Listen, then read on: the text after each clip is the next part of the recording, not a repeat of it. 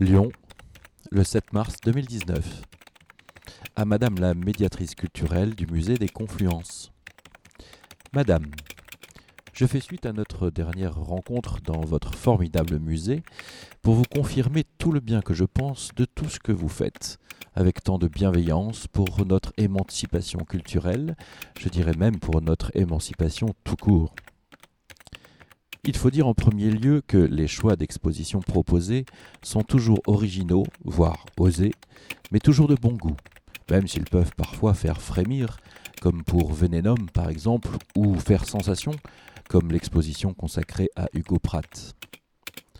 En second lieu, il faut aussi admettre que les œuvres proposées sont extrêmement bien mises en valeur grâce à une scénographie toujours subtile au sein de ce lieu de conception très original, d'aucuns diront atypique. Dès lors, le plaisir est au rendez-vous pour les visiteurs, qui auront toutes les conditions requises pour se laisser traverser par de belles émotions.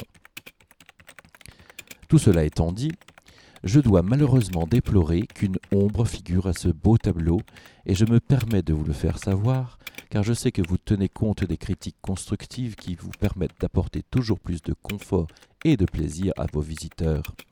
Cette ombre, c'est justement qu'il en manque sérieusement de l'ombre dans ce lieu certes très ouvert et lumineux, mais où il est bien difficile de se mettre à l'abri du soleil lorsqu'il darde ses rayons, sauf à rester dans la pénombre des salles d'exposition. Je vous accorde bien volontiers que ce grief n'est pas des plus importants et sans doute peu rédhibitoire. Aussi vous suggérerais-je de proposer une prochaine exposition consacrée exclusivement au Soleil et aux autres astres lumineux, exposition que vous pourriez accompagner de quelques peintures en clair-obscur. Je veux croire que vous prêterez une oreille attentive à cette suggestion, tout comme nous prêtons la nôtre attentivement à vos intéressants commentaires culturels et artistiques. Dans l'attente du plaisir de découvrir avec émotion les prochaines œuvres que vous commenterez, je vous prie de recevoir, Madame, mes salutations distinguées. Yvan Duvent. Monsieur, tiens tout d'abord à vous remercier pour l'intérêt que vous portez à la programmation culturelle de notre ville et aux lieux qui le permettent. En tant que médiatrice culturelle et avec toute l'équipe du musée, nous nous efforçons de proposer des œuvres diversifiées et de qualité pour notre merveilleuse ville de Lyon.